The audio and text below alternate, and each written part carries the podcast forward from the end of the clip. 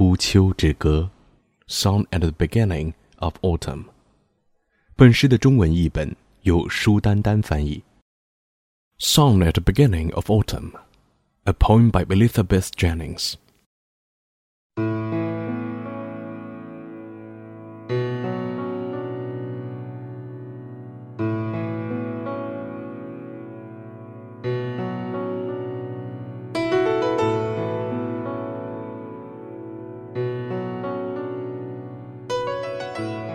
Now watch the autumn that arrives and smiles. All looks like summer still. Colors are quite unchanged. The air on green and white serenely thrives. Heavy the trees with growth and fill the fields. Flowers flourish everywhere. Proust, who collected time with a child's cake, would understand the ambiguity of this summer still ragging, while a thin column of smoke stirs from the land, proving that autumn gropes for us. But every season is a kind of rich nostalgia.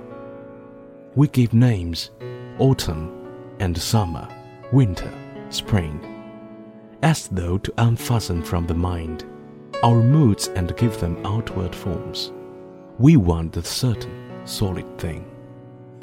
But I am carried back against my will to a childhood where autumn is bonfires, marbles, smoke. I lean against my window fenced from evocations in the air. When I said autumn, autumn broke.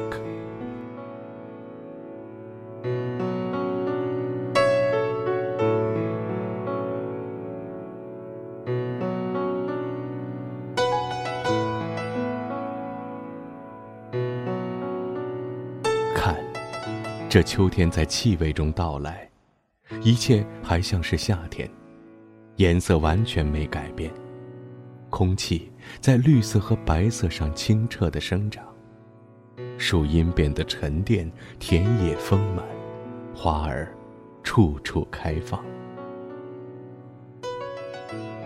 普鲁斯特曾将时间采集在孩子的蛋糕里，他会理解这一种暧昧。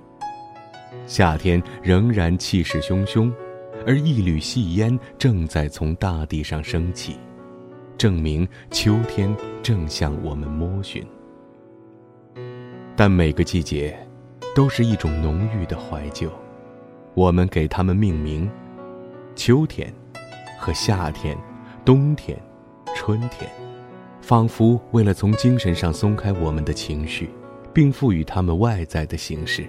我们想要确定牢固的东西，但我被带回童年，这并非我愿。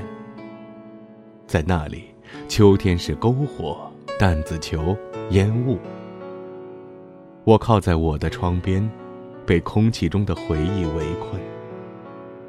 当我说着秋天，秋天碎了。